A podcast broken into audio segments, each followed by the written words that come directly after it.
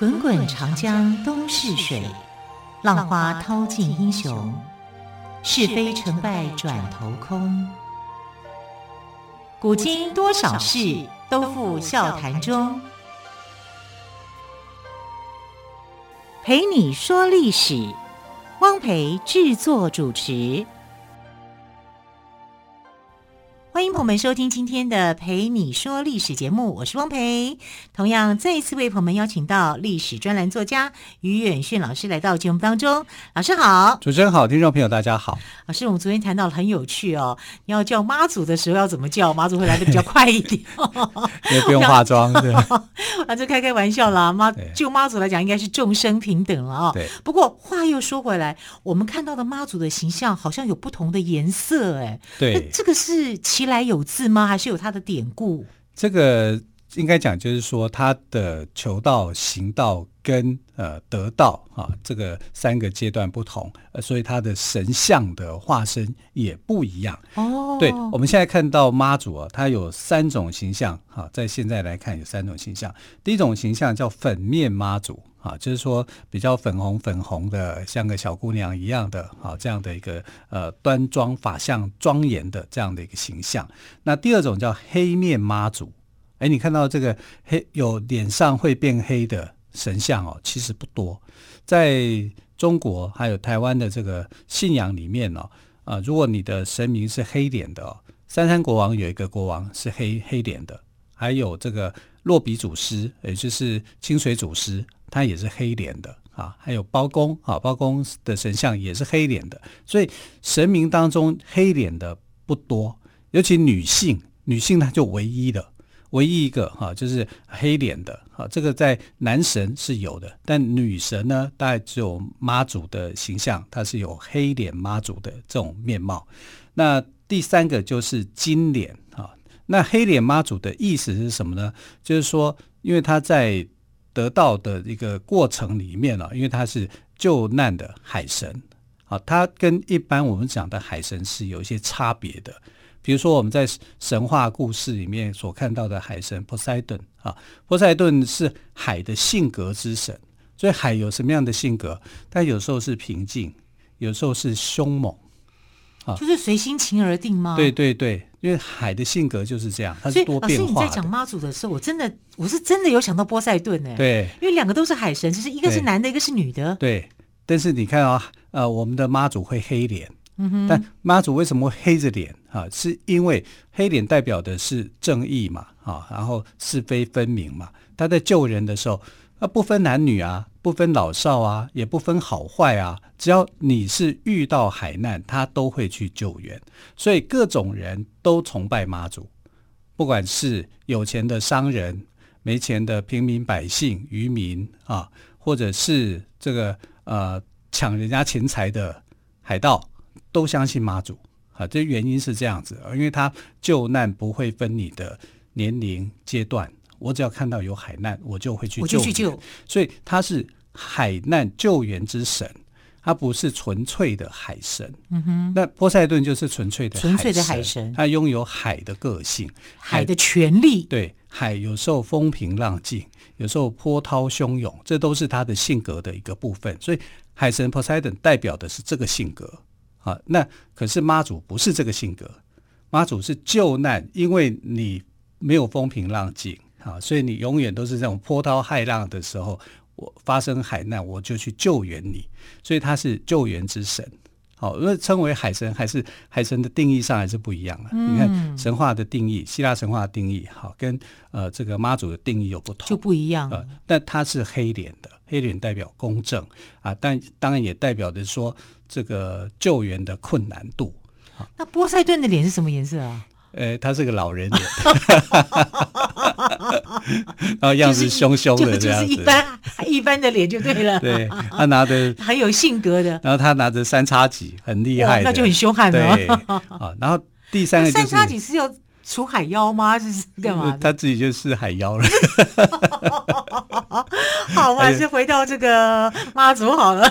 啊，所以他个性是完全不同的。对啊，那妈祖就是救援，海上救援之神。哈，那金面当然就是说他升天了，啊，因为他的一生在历史上存在的时间是二十八岁，好，可是二十八岁以后他就无限制的存在，因为就是一直被大家所尊崇。啊，大家都非常推崇妈祖啊，因为妈祖的事迹啊，就是历代虽然他过世了，可是他精神不死啊，大家崇拜他、崇敬他，然后他很多的各种的显灵的事迹啊，你知道这个妈祖不是说只有在宋元明清几朝才显圣啊，一直到现在也是啊，每次的绕境活动都会有一些妈祖显灵的故事。对，我的朋友正在现场，对，对 他们会去感受说，然后钻到轿底的都好兴奋呢，你知道吗？那不是说钻到较底，我可能是哎呀，我身上有什么病痛，我有癌症或者是怎么样，我去希望能够祈求妈祖的保佑或者是怎么样，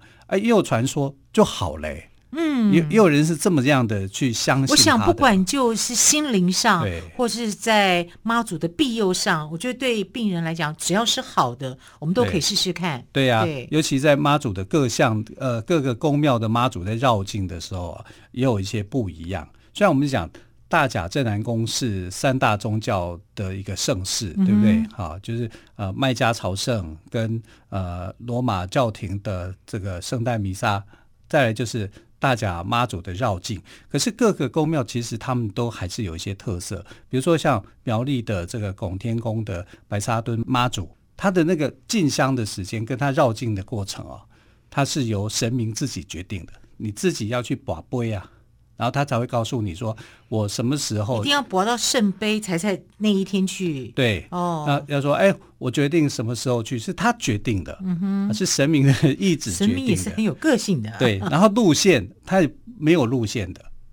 好，我我那怎么走呢？怎么安排呢？就很难呐，他没有办法安排的。哈，就是随性而遇，哈，随性而走。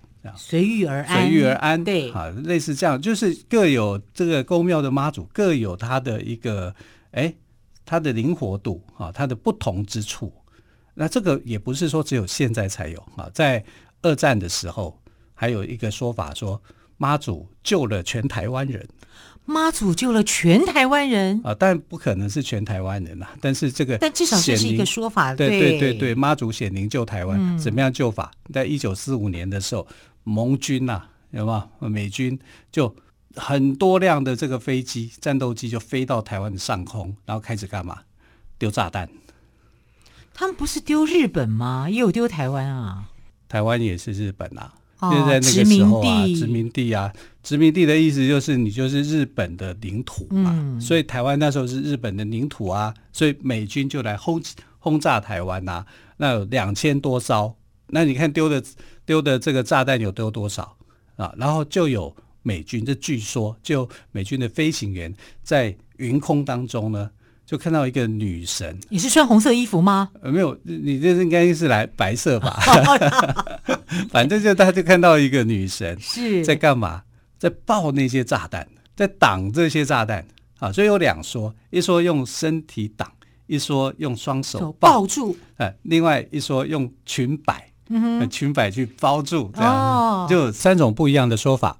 那就是有这样的一个说法啊，嗯，就是说，哎呀，你。你这个虽然炸弹降落掉到台湾来，但对台湾的损失没有那么大，嗯、啊，因为有部分的这个炸药呢被这个妈祖给扫掉了，所以妈祖显灵护台湾。在二战时期一样也有这种关于妈祖的这个显灵的一个说法，直到现在还是有。所以这个妈祖的信仰啊，从北宋到民国啊，到现在我们都可以看得到，它是这个。大家非常非常的崇信的，哈，至少有很多的妈祖的信徒是相信他的一个神迹，相信他的呃能力的。那妈祖，我们刚刚说有三个形象出来，对不对？他的我从一个神明司机，我们在星期一的时候是介绍从历史来看，对不对？从历史看妈祖的时候比较简单化，因为正史没有记载太多。你就可以知道说，他是湄洲岛上小渔村的一个成长上来的一个懂得海上救难、会潜水啊、会游泳啊，这个感觉像是那个救难小英雄的感觉，呃、就是小英雄嘛。然后最后也死在海上啊，然后漂流到啊马祖的南竿啊，受人纪念嘛，大概是这样子。然后各代就给他一个封号，因为他对各朝的时候的贡献度不一样嘛，啊，所以但是都有贡献，所以就从一个呃顺继到夫人啊，到妃啊，到天妃啊，然后到这个天后，到圣母啊，就是越来越高，越来越高。啊，然后甚至取代了明朝的海神的地位。明朝的海神是玄天上帝，这个角色就被取代掉了。嗯、那到现在，你看就越来越受大家的推广。好，真的，每年三月，农历三月，这是台湾的经典盛事哎。对啊，已经是世界三大宗教活动之一了，已经世界了。我每年都有陆续不同的朋友都有去。对，那就可以显显现的知道说，哦，妈祖信仰真的是在台湾很疯狂。而且你去参加的时候，你会被现场的气氛感动。你看到旁边的一些提供饮食的餐饮的这些民众，他们都是无私奉献呢。对，那从神话的角度来看，哈，就是妈祖一出生的时候不会讲话啊，因为不知道他是不是哑巴。嗯哼。哎，突然满月以后就有哭声了。啊，满月哭声就知道说，哦，原来这个小孩是会讲话的。人讲大鸡莫哎，大鸡慢啼啊！开始 台语，大鸡慢啼，台语怎么讲？大鸡慢啼。好了，就大鸡慢啼了。好，关于更多有关于妈祖的故事呢，我们先休息一下，稍后请于宇迅老师帮我们做补充。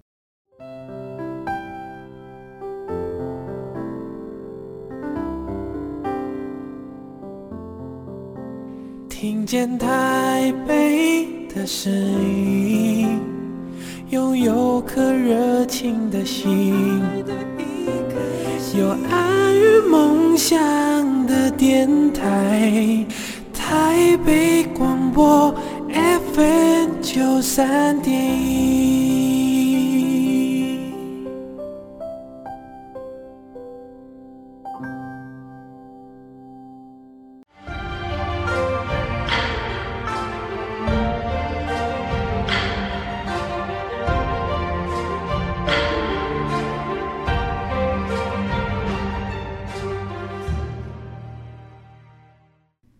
说历史节目，我是汪培。今天特别来宾，历史专栏作家于远炫老师，特别跟我们来聊妈祖的形象。老师，你刚刚有特别提到，黑脸代表妈祖是非分明，对对不对？正义的一方，正义的一方。那粉色呢？粉色就是他在求道的时间的经历，嗯、是啊。那一般来讲，它就是正常的肉身的颜色啊，所以粉面应该是讲他的一个正常化。嗯哼，那黑面就是他的性格化啊，就是他的正面的一方。那金面呢？金面呢是神格化哦，神格化，因为他已经变成神了。变成神明了，但神明我们都会用金色来做一个雕饰、嗯、啊，所以金面是代表他的神格化，所以他的一人三化，正常人啊，正常的修道修道期间的形象，是粉色，对，然后黑色是救难的公正无私的一个形象，嗯、然后到呃金色的时候就变成了普罗大众所信仰的神明了，神明，因为这时候他就已经超越了，他不只是海神。啊，而且还是所有信奉他的人都可以得到他的祝福啊，所以呃，我们现在来看妈祖啊，不能够只把它当做海神来看了。初期他是海神，地方的海神，可是到他有了这个金面的形象的时候，他已经变成所谓的大众神，也就是不管你住在海边、山边，住在天涯海角，你都可以去呃去尊敬他，去崇信他。好，所以他的整个的神明的一个形象化，在这个呃一人三化的阶段里面就完成了。是啊，而且呢，这个还很有意思，就是说妈祖不是会出巡吗？会绕境吗？啊，所以呢，一个殿里面要有三，至少要有三尊的妈祖。那颜色要不一样吗？呃，一样，你可以挑一样的哦，也可以不一样，也可以不一样。哈，就是说有一个妈祖要镇殿，镇住这个宫殿。因为不能妈祖不在啊，对不对？对对对对，所以要有一个正殿妈祖啊，就是镇住这个宫殿。好，我就是呃一家之主一样。好，我要有镇殿妈祖。另外一个要代表去出巡的，对不对？好，这叫做出巡妈祖啊，就是呃我已经要去清理，要去回娘家，好，或者是去别家或干嘛去绕境保护百姓，这是出巡妈祖啊。另外一个还要准备战斗用的妈祖。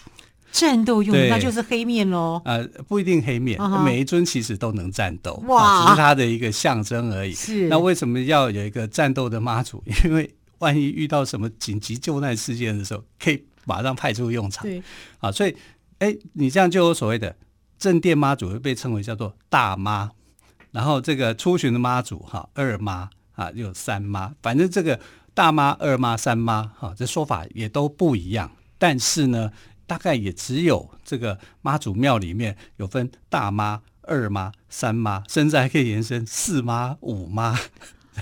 老师，那我想请问一下，那三妈臭臭锅是这样？是这样衍生来的吗？啊，没有了，开开玩笑了。这个呢开开但是没有关系。但是也会这样子想说，哎，这是不是有关联呢？其实现在的这个宫庙信仰哦，其实有一点就是科技化跟人文化哈，就会把它变成是一个小物那样的一个造型哈，就是 Q 版的公仔啊或者什么哈，这样子，就是时代在进步嘛哈，就会有点不一样。那其实你说时代在进步，它的形象化的呃，在时代里面也有一些发展哈，比如说在初期的时候呢。在民间信仰里面，妈祖旁边一定会出现两个神明人物。那两个神明人物原来是一个水怪，这两个水盖一个叫做千里眼，一个叫做顺风耳啊。千里眼跟顺风耳跟妈祖还有关系啊？有关呐、啊，他们是他的两大部将啊。哇，对不对？妈祖为什么能够快速救援？